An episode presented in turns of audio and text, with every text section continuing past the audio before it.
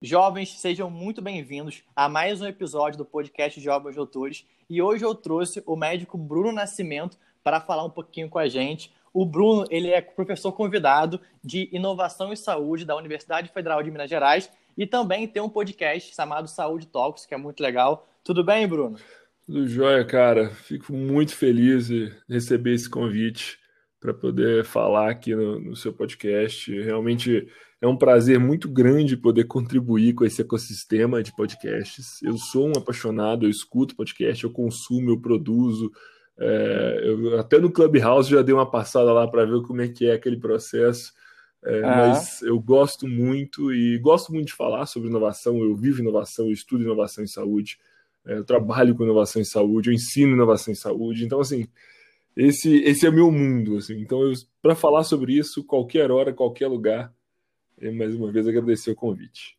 Não, eu achei muito legal, porque normalmente o pessoal da medicina vai para a parte mais técnica, alguma especialidade, alguma sub, e você foi para a inovação. Então, primeiro eu queria começar entendendo por que, que você partiu para essa inovação, você sempre quis, desde que entrou na faculdade, depois você formou, você descobriu que gostava dessa área. De onde que surgiu esse interesse? Vamos lá. Eu eu estava completamente perdido na medicina nos meus quatro primeiros períodos, não fazia ideia do que eu queria fazer já pensei em cirurgia, pensava em cirurgia, ginecologia obstetrícia, pediatria, geriatria, medicina de família. Eu realmente pensei de tudo. Assim, oftalmologia, dermatologia, eu pensei de tudo, cara. Nossa, foi clínica cirúrgica. Não, não teve. Mas no quarto período, no terceiro, quarto período, eu lembro que eu, eu queria, eu gostava, eu gosto muito de tecnologia, e eu ficava conversando com meus colegas, falando assim, cara, você viu essa impressora 3D nova que saiu aí? Você viu esse aplicativo novo? Você viu inteligência artificial? Você viu isso, você viu aquilo? E ninguém queria bater papo comigo disso, cara. Eu ficava pensando assim, esse povo é bitolado demais, eles só querem saber de doença, de tratamento, é. Esse mundo, esse mundo é tão grande, o cara só quer saber disso. E aí eu comecei a desanimar muito da medicina. Assim, eu falei, pô, eu devia ter feito a minha engenharia, eu sou bom de matemática, passei para medicina, mas que era outra coisa que eu gostava muito na época. Mas aí acabou que eu falei, pô, vou dar uma chance para medicina, vou tentar mais um pouco. E eu acabei indo pro, pro Ciências Sem Fronteiras lá para Boston. Nossa, legal. E aí, e aí eu fui conhecer assim, o que que eu fui conhecer aluno do, do, do minha, minha faculdade, ela ficava de frente para a Escola de Medicina de Harvard. Nossa. E, e eu ia direto para lá, tinha aula aulas abertas que a gente podia assistir. Então, assim, direto eu comecei a conviver muito com esse ecossistema é, é, universitário lá de Boston. E aí os caras começaram a falar comigo assim: olha, quem forma medicina aqui em Harvard costuma ir muito lá para o MIT fazer Nossa. engenharia, e quem forma lá vem fazer medicina aqui depois. Eu falei, pô, mas o que vocês estão fazendo? E aí eles, não, vem cá, tal, tem um evento, tal, não sei o quê. Aí fui, fui conhecer esse mundo de inovação em saúde e tecnologias em saúde.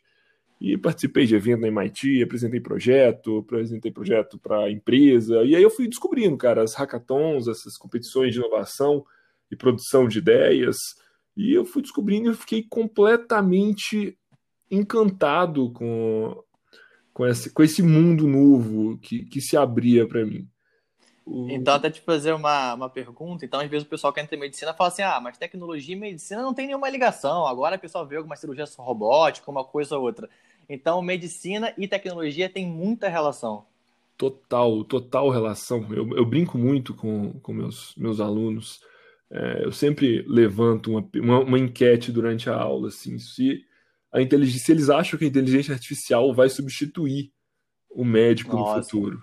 E, e aí eles sempre falam assim: não, a gente é insubstituível, é, máquina, ninguém vai querer ser atendido por máquina. E cara, eu, eu conheço uma série de médicos que fazem serviços piores que uma máquina faria. Uhum. Então, assim, com certeza você que está ouvindo a gente já foi atendido por um médico que não foi nada legal com você. Foi frio, foi sem, sem contato, sem empatia. E não olhando a sua cara. Não olhando a sua cara, exatamente. E, e você ser atendido por um médico ruim e que você duvida do diagnóstico dele e ser atendido por uma máquina que vai acertar um diagnóstico, não vai olhar na sua cara, mas vai te falar exatamente o que, que você tem, qual que é o tratamento. Cara, por que, que você não vai na máquina? A máquina não, não tem fila, a máquina Sim. vai te atender a hora que você quiser, 3 horas da manhã, 4 horas da manhã, sem fila. rápido, eficiente. Então, assim, eu brinco muito com eles assim: você, você médico, não vai perder para a máquina se você for um ser humano. Se você Sim. atender como um ser humano, se você se comportar como um ser humano, se você for empático como um ser humano deveria ser com outro. Agora, se você fizer seu serviço igual uma máquina, sem empatia, sem esse lado humano, você vai perder mesmo, vai perder feio para a inteligência artificial. E não falta muito tempo para você perder. Já vou até te fazer uma pergunta. Eu venho da, da parte da engenharia e hoje em dia tem um BI muito forte, a parte de análise uhum. de dados. Então, o que mais importa é você saber como analisar os dados que aquela máquina, aquele software, ou seja o que for, te, te entregou. Então, você acha que em relação à parte da saúde, da medicina, as máquinas vão ser 100% autônomas? Então, assim, eu vou ter um diagnóstico completamente perfeito ou ainda vai ter a necessidade de ter a presença de um médico ali para fazer a leitura dessas informações? Olha, eu acredito muito na, na, na união, sabe? Na, na, complementariedade entre os dois, entre os dois pontos. Assim, eu falo o ponto a máquina e o ponto o médico. E eu acredito muito que unindo esses dois, a gente vai ter uma, uma, uma capacidade de fazer diagnósticos, definir condutas, porque fazer o diagnóstico, você faz o diagnóstico sem a opinião do paciente. Ele te passa os sintomas e você faz o diagnóstico. Agora, definir tratamento, você vai precisar da opinião do paciente, você vai precisar entender o contexto socioeconômico que esse paciente está inserido. Então, o, o, médico ele tem mais essa, o médico, o lado humano, ele vai ter mais esse lado para poder fazer essa, essa, essa negociação do tratamento. Então, eu acho, eu acredito demais que a gente precisa dessa união para fazer um tratamento muito bem feito e os médicos, se souberem é, eu brinco também muito com eles assim: olha, você não precisar, vocês vão precisar saber programar uma inteligência artificial.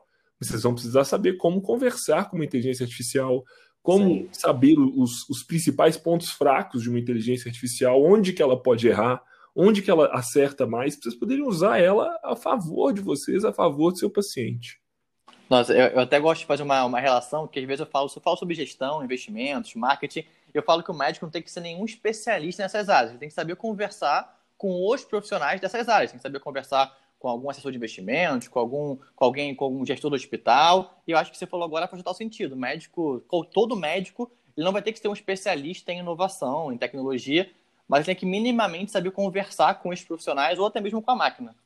Exatamente, exatamente. Eu, eu brinco muito também que eu, o pessoal me pergunta assim: ah, mas você sabe programar? Você sabe desenvolver um aplicativo? Você sabe desenvolver inteligência artificial? Eu falo assim, não, porque eu não sou especialista nisso. Eu, meu objetivo nunca foi programar um aplicativo. Eu sei desenhar uhum. um aplicativo, eu sei falar. Eu brinco que é, eu sou um tradutor da saúde para a tecnologia. Eu sento com o desenvolvedor, eu falo com ele assim: olha, a gente precisa disso, disso, disso, isso aqui funciona, isso aqui não funciona. É, os médicos precisam fazer, precisam desses dados dessa forma. Então eu, eu, eu brinco que eu, eu, eu traduzo a área da saúde para a área da tecnologia. Essa é a minha função hoje como médico, onde eu trabalho, nos locais que eu trabalho, desenvolvendo as soluções que a gente tem desenvolvido. Não, achei muito legal. E você acha que tem falta de médicos para fazer esse intermédio? Eu sei que isso tem muito na tecnologia, o cara que conversa com o usuário, conversa com o TI, conversa com o programador. E acho que na área da saúde, ninguém melhor, como você falou agora, do que o médico para traduzir essas informações. Você acha que está faltando médico que faça isso? Falta, falta demais, falta demais. Assim, é, a gente vê que a gente tem médico que entende demais de medicina, a gente tem o pessoal de TI que entende demais de TI. Agora, o meio de campo ele fica complicado. É, uhum. Toda vez que eu tento colocar um, um médico para conversar com, com o pessoal da TI, tem sido bem tem sido uma, uma, linguagem assim bem difícil. Eles, eles, eles dificilmente se encontram rapidamente. Então, é, isso vai ser cada vez mais necessário alguém para fazer essa, essa ligação. É, e, e, é muito é muito é, é, muito é muito necessário a presença do médico nesse processo, porque eu vejo muito sistemas que chegam para eu avaliar eles são maravilhosos, é, eles entregam uma série de dados incríveis, mas a hora que o médico senta para analisar, ele olha para aquilo e fala assim: mas está faltando esse, esse, esse dado, esse aqui não serve para nada para mim, esse aqui não me hum. diz nada, esse aqui também não me diz nada, esse aqui vai falar para o paciente, mas para mim não vai mudar nada aqui na, na, na, minha, na minha prática. Então, assim, falta esse momento, assim, de sentar os dois e saber falar a mesma língua. Nossa, e muitas vezes é um gasto muito grande também para a equipe de TI. O cara tem que programar, faz lá a modelagem lá de como que vai ser o aplicativo, ou o software, ou a solução, e tem que mudar tudo porque não é funcional para o médico. Exatamente. Nossa, esse processo, processo de desenvolvimento de qualquer projeto é um processo complexo, mas o, processo de desenvolvimento de uma solução, de um aplicativo, de um dispositivo, é, ele, ele, ele é um pouco mais delicado, porque às vezes você pede uma função ali para um desenvolvedor. É, vamos supor, a gente está trabalhando agora com, com, um dispositivo. Eu peço um, um, um desenho ali, uma, uma certa função, um, uma, uma peça nova para o cara e ele vai desenhar, ele vai criar tudo ali por trás. E se eu não falar exatamente o que, que eu vou fazer, como que ela precisa ser, eu, eu, eu, o meu desenvolvedor ele vai perder ali duas, três semanas de trabalho, porque eu vou falar assim: olha, não, não é assim não, porque isso aqui está errado, é, não é assim, vai precisar trocar isso aqui. Então é sempre é um processo assim, você tem que ter muita certeza do que, que você vai fazer para você pedir para ser executado. Então, é, um, é um serviço delicado e, e costuma gerar um pouco de conflito quando você não sabe mediar exatamente. Assim, olha, é, eu preciso fazer isso, eu preciso disso, isso aqui não é necessário, isso aqui é prioridade, isso aqui não é prioridade. Não, eu acho que eu, eu, já trabalhei um tempo em corretora e eu trabalhava na parte de aplicativo. Então, Scrum, uhum. Sprint, isso aí eu vivia isso aí na prática. e nossa, e, e, muitas das vezes isso é o que mais acontece. A, a, própria equipe precisa de alguém que fale com o usuário, seja ele usuário médico que vai ler aquele sistema, para falar o que, que daquilo ali é importante e o que daquilo ali não faz a menor importância. E isso é uma, é, é uma das funções mais importantes, eu acredito, no, nesse meio de campo para desenvolver qualquer solução. Então tem muito mercado para os médicos hoje em dia. Com certeza, com certeza. E, e tem, e tem crescido muito assim, o, o interesse das, das empresas que produzem qualquer tipo de tecnologia em saúde em ter esse médico ali dentro do, do, do core, do núcleo deles, porque é cada vez mais interessante você desenvolver uma tecnologia focada no paciente, entendendo o paciente. Sim. E já vou até te fazer uma pergunta. Muitos dos, uh, dos, dos, ouvintes aqui do podcast são estudantes de medicina. Eu diria que grande parte deles são estudantes de medicina.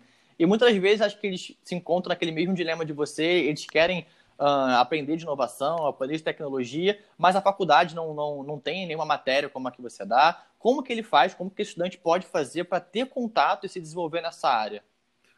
Cara, é procurar. A internet está aí, de braços abertos para te receber.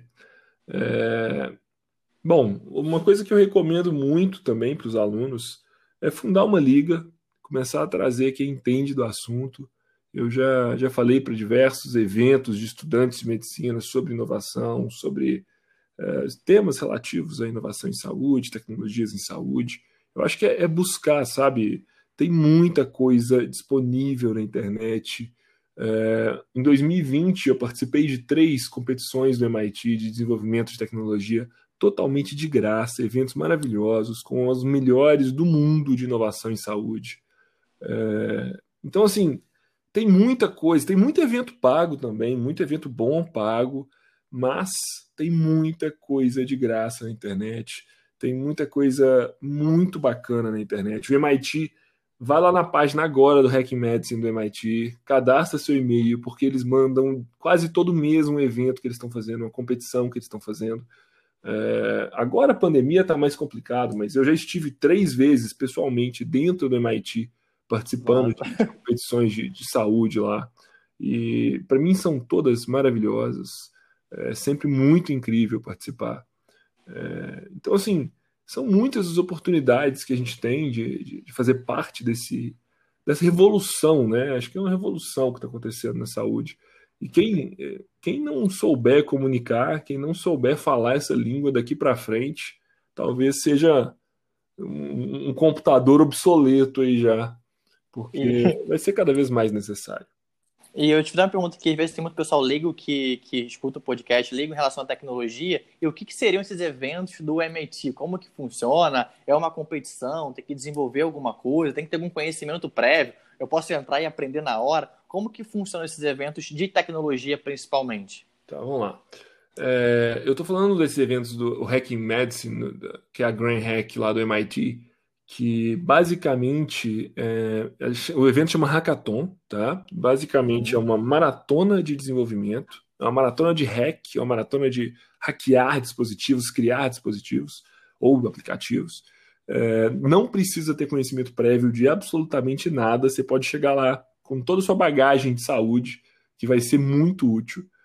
É, então eles, eles, eles selecionam no mundo todo, né? É uma seleção, uma seleção mundial que acontece. Você escreve, você fala suas habilidades para poder tentar concor para concorrer a uma vaga. É, e lá dentro do, do MIT, durante o evento, eles têm é, profissionais da saúde, profissionais de TI, desenvolvedores, profissionais de designer, é, profissionais de business, e outros profissionais, engenheiros, outros profissionais interessados no assunto. Então eles tentam, eles, eles têm mais ou menos ali é, um quinto de cada um, 20% da, da composição é de cada uma dessas áreas. E aí eles, eles montam times multidisciplinares ali dentro e vocês têm um desafio. O desafio do último que eu participei era saúde pública. É, não, desculpa, saúde pública foi 2018 é, 2020 foi envelhecimento com saúde. Uhum. Envelhecendo com saúde. E aí a gente tinha que produzir uma tecnologia voltada para o público idoso. E, e aí a gente, lá na hora mesmo, a gente começa a discutir problemas que a gente quer resolver, como resolver, e aí daí surgem as ideias, surgem os aplicativos, surgem os dispositivos. É sempre, é sempre muito na hora, assim, são 48 horas de evento, ele começa na sexta-feira, final da tarde, e vai até domingo no final da tarde. Então, assim, 48 horas que você vai dormir ali duas horas por noite. Já virei, já participei de um, mais de 20 eventos desses. Nossa, o que, que é um plantão perto disso? O que, que é um plantão perto disso, cara? E assim, plantão você ainda para, você ainda toma um café às vezes, né? Uhum. Mas é, lá na Hackathon, cara, eu já, eu já fui para Finlândia, Alemanha, Canadá, Brasília, Estados Unidos, é, todo aqui em Belo Horizonte mesmo, tudo participando desses eventos. É, e assim, para mim não tem nada mais gostoso do que virar uma noite olhando para um, um dispositivo, olhando para um aplicativo, tentando entender, tentando mudar e para chegar em 48 horas você poder apresentar alguma coisa, um aplicativo funcionando, um dispositivo funcionando. É e vocês programam um aplicativo em 48 horas, algo funcional? 48 horas, funcional? funcional. funcional. Ele, ele, tem, ele tem que funcionar realmente. É, é o ideal, né? Assim, a gente ah, chegou. E 48 horas, a gente, é, diversas vezes, em 48 horas, na hora que a gente bate o enter lá para poder mostrar para o jurado, o trem simplesmente para. Uhum. 48 então, horas, o código não está perfeito. Sim, com certeza, não. Mas assim, o legal é que você já começa a colocar em prática algo, nem que seja um MVP ali, um, um protótipo de alguma coisa, Sim. pelo menos é algo funcional. Deixa eu te contar, a gente foi para a Finlândia uma vez, é, a gente ganhou três competições seguidas com o mesmo projeto que Nossa. a gente a gente tinha um, um, um, smartwatch da Polar e a gente conseguiu fazer ele monitorar tremor de paciente com Parkinson. Então, assim, no final de o, o, eu lembro que né, nessa época a minha startup participava de diversas dessas competições é, e eu lembro que o meu desenvolvedor ele sentou com, com o pessoal da Polar, que estava patrocinando o evento, mostrou o que a gente estava fazendo, monitorando tremor, é, 24 horas com o relógio dos caras, e eles falaram assim: eu nem sabia que esse relógio conseguia fazer isso. Os caras que fizeram o relógio estavam ali. Eles falaram: putz, nossa, hum, a gente não imaginava que ele poderia fazer isso. E a gente mexeu no relógio todo, abriu ele, fechou ele de novo, enfiou cabo, tirou cabo, criou o aplicativo, até a gente conseguir realmente hackear ele e transformar um relógio normal em monitoramento de tremor com paciente, paciente com Parkinson. Então, assim, é sempre muito gostoso. Esse foi muito bom porque a gente conseguiu realmente fazer o um negócio do início ao fim, aplicativo, é, toda a proposta de business do, do, aplicativo, tudo em 48 horas. Assim, eu não dormi em 48 horas, foi terrível para minha saúde, mas foi incrível, foi um projeto incrível.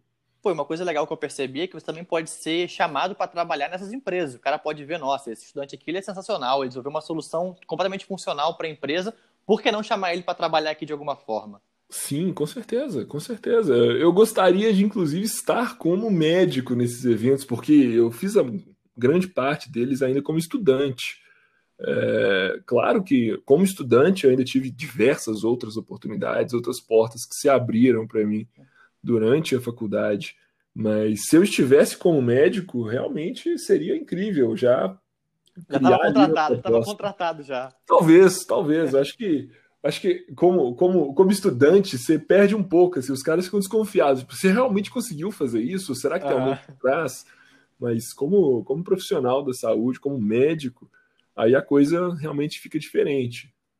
E esses eventos são inteiramente online ou, ou inteiramente presenciais, ou tem eventos híbridos? Agora está em pandemia fica um pouco mais complicado, mas assim, a pessoa que não consegue se locomover para outros lugares do, do mundo, ela pode fazer esse evento online ou tem também eventos no Brasil que ela pode participar? Cara, existem eventos online e presenciais. Assim, antes da pandemia, antes da pandemia, no nosso mundo maravilhoso pré-pandemia, existiam diversos eventos, a grande maioria era presencial. É, esses do MIT eram todos presenciais. É, esses que eu fui, Finlândia, Alemanha, a gente foi para Filipinas também, Canadá, tudo presencial e foi tudo com tudo pago, assim, passagem, hospedagem, alimentação, tudo pago. Peraí, pago pelo é, evento? Pago pelo evento, assim, eu não, não... Eu não gastei nada para ir.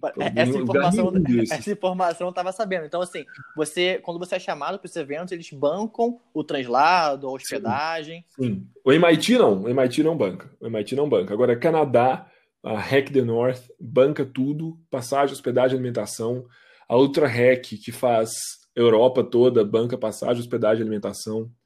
É, que mais? Eu fui, eu fui para Brasília pelo Ministério da Saúde, passagem, hospedagem, alimentação. Então, assim, eu, eu, eu, dei um passeio bom. Assim, Isso que eu ia falar. Além de aprender a parte da, da de tecnologia, você também conhece muitos lugares sensacionais. Cara, sensacional. Foi muito, tudo muito sensacional. Assim, a minha, isso tudo durante a faculdade. Assim. Então, eu, o que eu fazia muito, a minha vida de estudante era uma loucura, porque eu eu começava o semestre, eu já começava, eu já começava a conversar com o professor assim: olha, eu não vou faltar nem um dia, eu vou fazer, talvez eu precise do, do 59,5, porque lá no final do semestre existe a possibilidade de eles me chamarem para a Alemanha. E aí eu vou ficar lá duas semanas, então assim, são minhas duas semanas de falta, tudo bem por você? Assim, a grande maioria dos professores falaram, falavam comigo assim: olha, se você tiver nota, se você tiver presença suficiente, vai com Deus. Uhum. Mas tiveram alguns que implicaram. E aí falaram assim: ó, e eu não vou te dar a segunda chamada. Eu falei, beleza, tranquilo, eu passo com 60. Uhum. Mas eu vou. Não, gente, muito legal. Então, o pessoal que quer viajar, conhecer o mundo, aproveita e conhece o mundo também, aprende também outros temas e se desenvolve como Cara, profissional também, juntos os dois. Exatamente. Eu já dei rolê, já dei uns rolês bons aí. Europa, eu, todos, eu fui para Europa, Europa quatro, cinco vezes, eu acho, com tudo pago, cara. Tudo pago. Maravilha demais. Teve um, um, assunto que você falou agora, tinha um pouquinho mais para trás, que no geral era um quinto de cada profissional da saúde, engenharia, a parte Isso. de computação.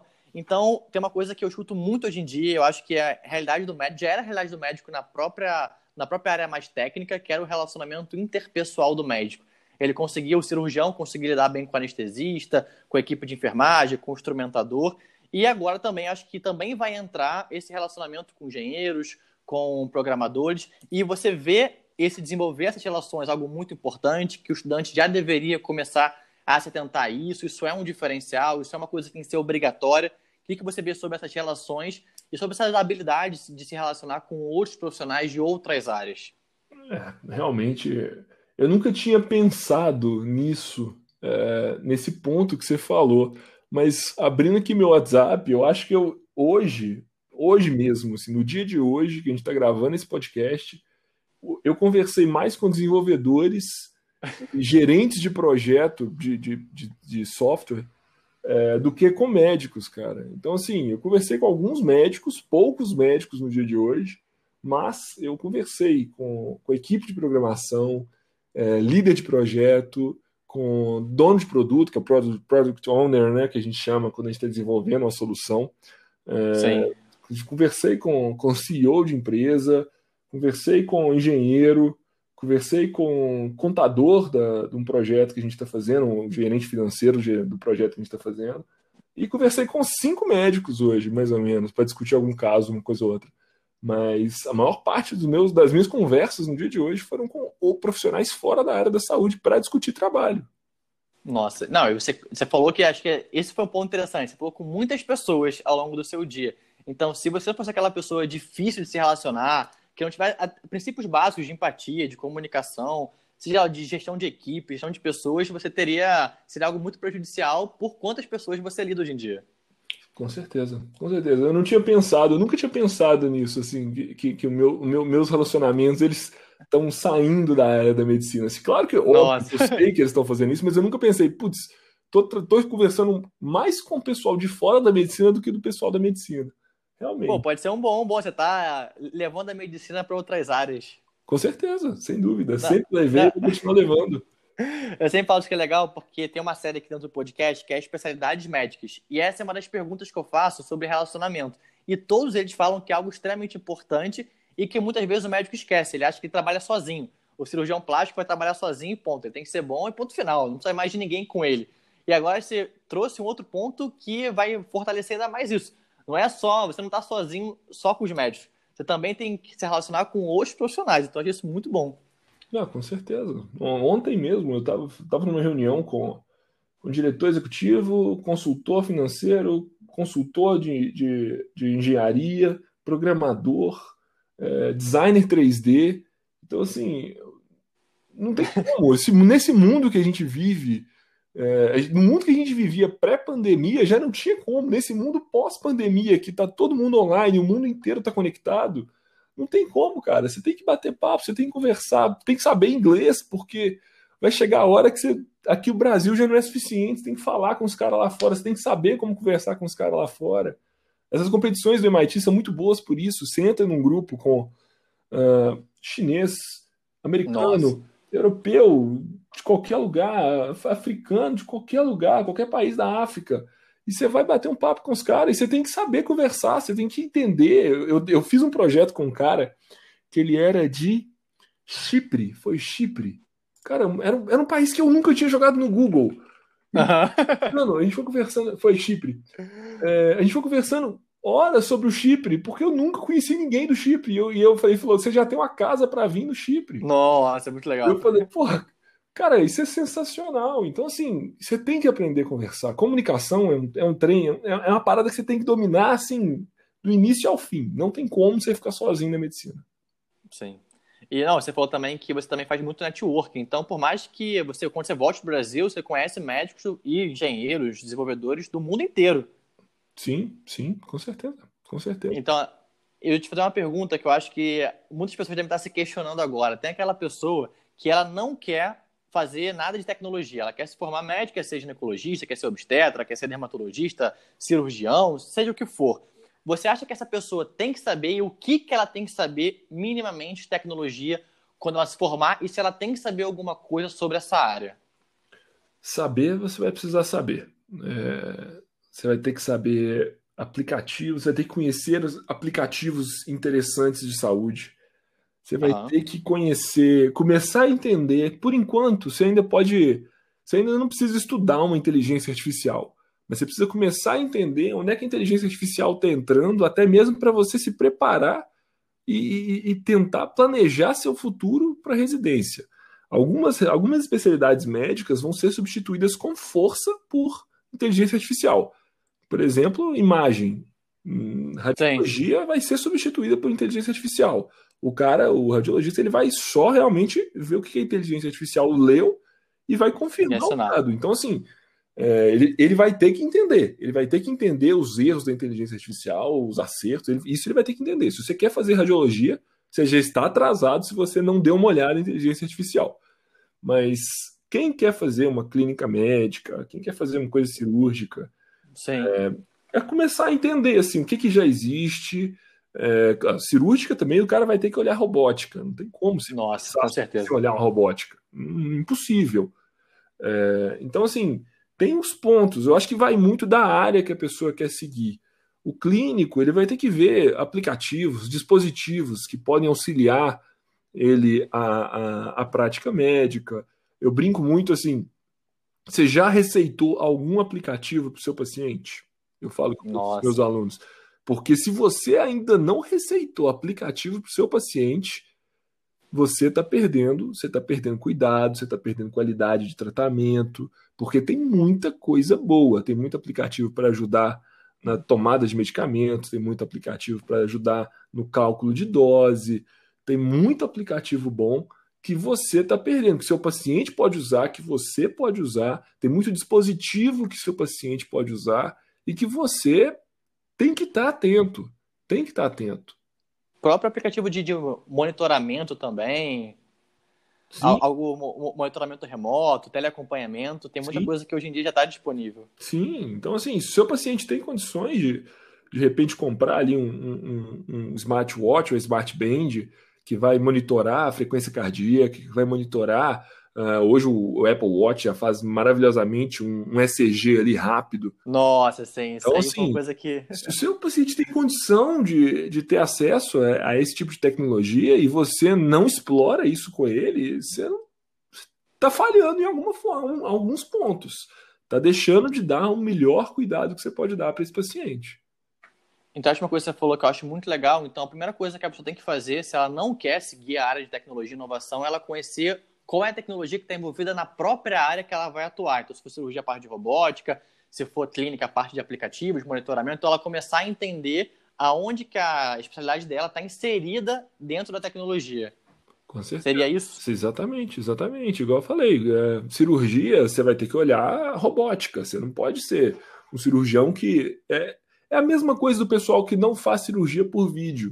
O pessoal antigo ah. é só cirurgia a céu aberto, não mexo com vídeo, não sei fazer.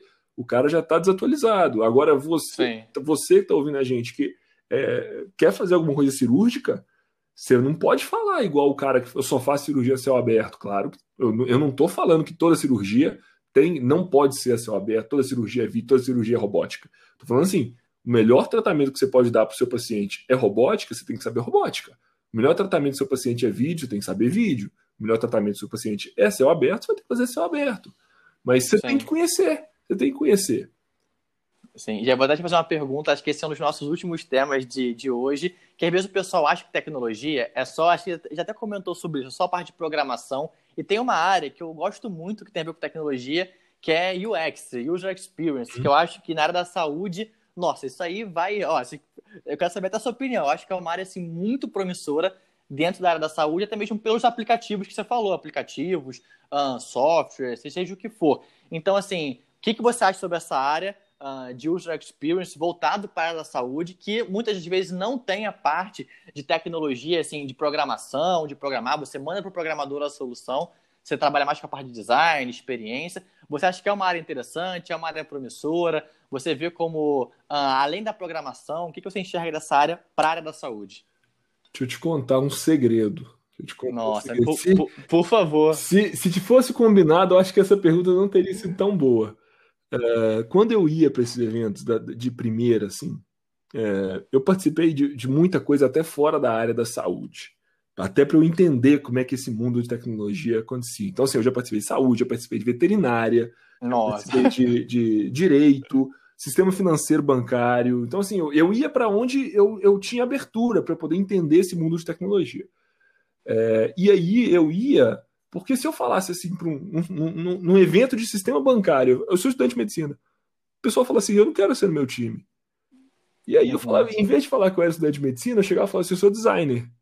Nossa. Eu trabalho, com, eu trabalho com, com, com UX, eu trabalho com User Experience e, e eu sei um pouquinho de User Interface, que é UI, né? UX UI. Uhum. Eu falava assim, eu sou designer. E aí, no meio do, do, assunto lá, eu começava a mostrar. Eu estudei, obviamente, eu estudei design, para eu não chegar lá e ser um completo obtuso no que eu estava falando, no que eu estava fazendo.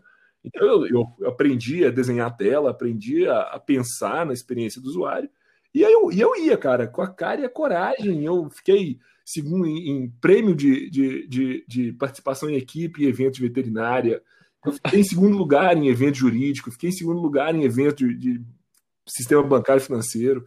Tudo assim, falando que eu era designer. Porque eu, eu, eu, sou, eu acredito muito nisso e eu acho que é, é fundamental para qualquer projeto que você pense com a cabeça do usuário e que você tenha, tenta, tenta trazer para ele ali a melhor experiência, uma experiência fluida, uma experiência que, que seja prazerosa, uma experiência que não seja confusa. E hoje, todo projeto que eu, que eu entro, eu já, eu já, já chego perguntando: vocês têm design?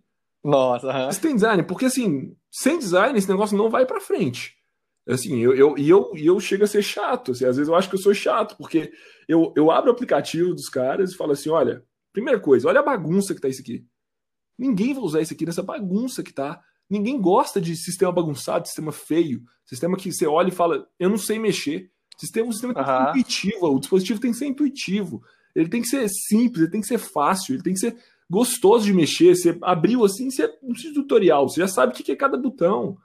Então, assim, eu, eu sou um apaixonado com designer, sou um apaixonado com a experiência do usuário. Eu, eu sou um, eu sou um aficionado pelo Steve Jobs e ele era um dos uhum. mestres do, do, da experiência, né? Pô, então, nossa. Assim, se você quer uma indicação de livro, se você gostou desse papo aqui do designer, lê a, lê a, a, biografia do Steve Jobs, porque é sensacional. O cara era, o cara era foda. Não, todo mundo sabe, dado, teve o filme do Steve Jobs, que ele estudou caligrafia na faculdade dele, que é o pessoal mais fala e fala, não, a caligrafia não tem nada a ver com tecnologia. E hoje em dia a gente vê que isso foi um dos grandes diferenciais da Apple naquela, naquela época. A Apple colocar, colocar, e a gente vai mudando de assunto. Se você deixar eu falar. Sei, eu sei, não, sei, sei, pode deixar, pode deixar, pode deixar. Eu vou falar de Apple aqui, você tá tocando meu ponto fraco. Mas, com certeza, com certeza. A experiência do usuário, assim, pra gente não ficar falando de Apple, senão vamos ficar aqui mais um episódio falando de Apple. Mas a experiência do usuário, ela é fundamental, e a Apple soube fazer isso de uma forma muito incrível. E a Apple cada vez mais, assim, já tem um protótipo de óculos que está saindo aí, um Smart Glass da Apple, que vai ser, vai revolucionar o mercado, se realmente cumprir com que a, as, as fofocas aí do mundo da tecnologia estão falando. Inclusive uma, uma... na área da saúde. E tem uma coisa que eu acho legal, que a gente pode até fazer essa ligação, é que se a gente for em hospitais e ver quais são os sistemas que eles usam, o RP que ele usa, o sistema de controle de agenda, você vai ver que é um sistema que está muito atrasado. Eu vou falar assim, pelos que eu vi, pelos que eu entro em contato. Os sistemas de grandes hospitais, a gente vê que não tem um UX muito forte, não para o usuário paciente, mas para o usuário médico, usuário uh, secretário, usuário enfermeiro, para eles mexerem ali de forma muito mais tranquila. Então, acho que tem um mercado muito grande para você também fazer isso em grandes empresas seja um hospital, seja alguma área que aquele sistema, um sistema antigo, um sistema fechado também. Com, com certeza. Eu estava dando uma aula para um, uma pós-graduação de fisioterapia respiratória, é, o pessoal que está mexendo com, com ventilação mecânica de CTI, de Covid. É, e um dos problemas que a gente tentou resolver assim, na nossa, nossa dinâmica que a gente criou lá, que os, que os alunos trouxeram, era exatamente esse. Assim, olha, a gente tem dentro do mesmo CTI, às vezes tem cinco, seis máquinas diferentes, VMs diferentes. Sim. E eu tenho que dominar todas, e são todas muito confusas. E o pessoal não pensa assim que a gente tem que fazer um trabalho ali, a gente tem que aprender uma máquina, depois a gente tem que aprender outra, às vezes dá um problema, a gente vai pegar um manual, o manual é gigantesco. Não, facilita a vida do profissional da saúde. Então, assim, se, se todo dispositivo de saúde fosse feito pela Apple, Talvez Nossa! A gente teria aí médicos e profissionais da saúde que saberiam operar melhor os equipamentos. Isso interfere diretamente no dia a dia dele, porque muitas vezes o tempo de treinamento, seja do médico, ou da enfermeira, ou da secretária que está ali, demora muito tempo para treinar, para desvendar aquele sistema misterioso que existe ali. Que poderia ser uma coisa muito mais amigável. Qualquer um que sentasse ali em três minutos e aprender como é que usa aquele sistema. Com certeza, com certeza. A gente precisa começar a pensar nisso. Assim, eu, eu, eu trabalho hoje com, uma, com algumas, alguns aplicativos, alguns softwares, alguns dispositivos, e esse eu bato muito martelo nessa, nessa, nesse ponto. É, a gente está fazendo um, um, um aplicativo para educação médica, educação de residentes, é, acompanhamento de aprendizagem prática de residentes, e, e essa experiência do, do profissional da saúde ali, ela, ela, ela é uma parte fundamental. Eu não consigo pensar assim, ah, nós vamos colocar um tanto de botão aqui e, e é isso aí, o cara vai aprender e vai usar. Não é assim que funciona. Então aí vimos aí uma área, não sabia o que estava falando, e até um comentário engraçado é que acho que na área da tecnologia, o único lugar que falar que é médico não é um ponto positivo. É melhor você falar que é designer. Eu acho que é o único lugar da Terra que isso acontece. O pessoal assusta, o pessoal assustava bastante quando, quando eu tentei falar primeiramente que eu era estudante de medicina. Acho que hoje, quando eu falo uhum. médico, eles assustam menos. Tem, Mas é, é, acontece, até hoje acontece, assim, de eu, de eu, não me apresentar como médico, a gente começar a reunião com um consultor, alguém diferente, e a gente está discutindo, discutindo solução, discutindo software, discutindo hardware. E aí, o, no meio da reunião, o pessoal fala: Ah, inclusive o Bruno é médico. Porque eles falam: Ah, vamos pedir a opinião de um médico. Não, o Bruno é médico, pode perguntar para ele. Então, assim, foge assim, um pouco. Assim, o pessoal, ah, nossa, até eu esqueço que o Bruno é médico. Então, porque são. As, as, as, as habilidades elas vão convergindo e a gente vai aprendendo tanta coisa nova e vai usando tanta coisa nova que o título é, faz parte ali. Ser médico é só uma parte do que eu sei fazer.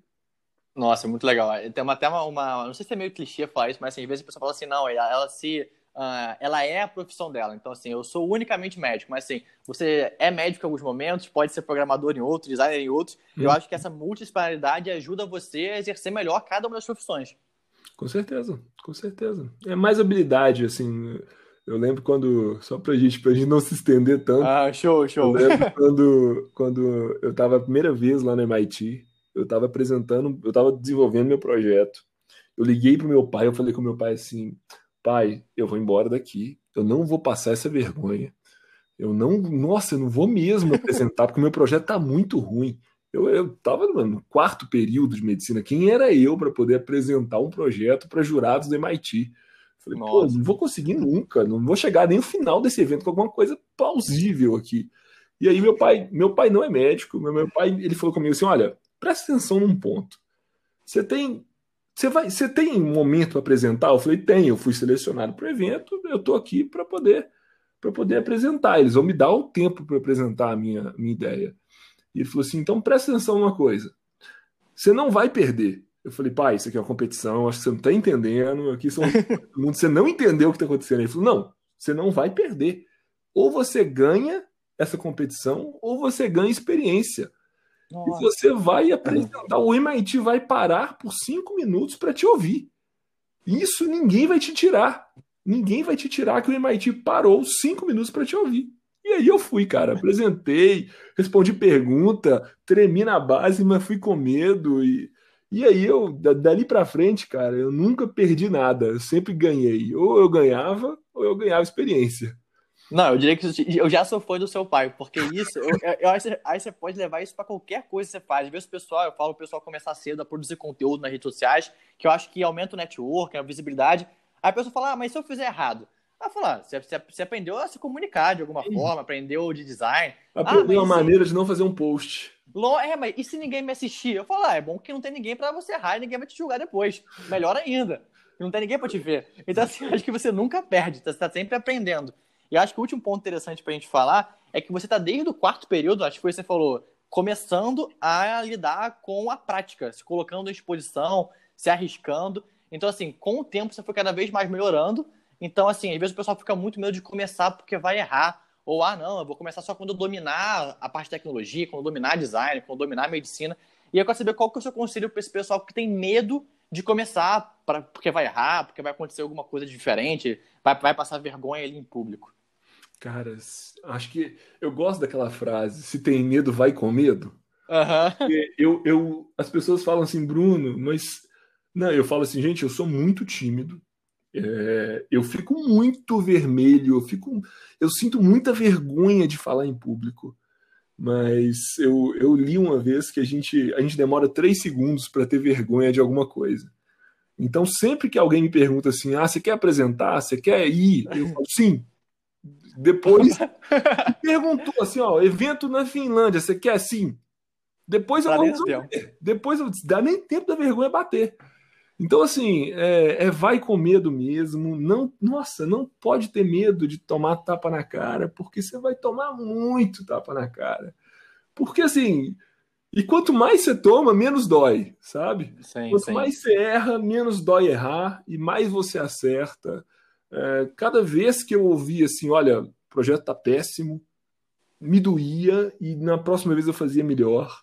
Eu, eu já fiz apresentação para auditório cheio, eu já fiz apresentação para conselheiro do Ministério da Saúde, eu já ganhei, inclusive, dentro do Ministério da Saúde, competição.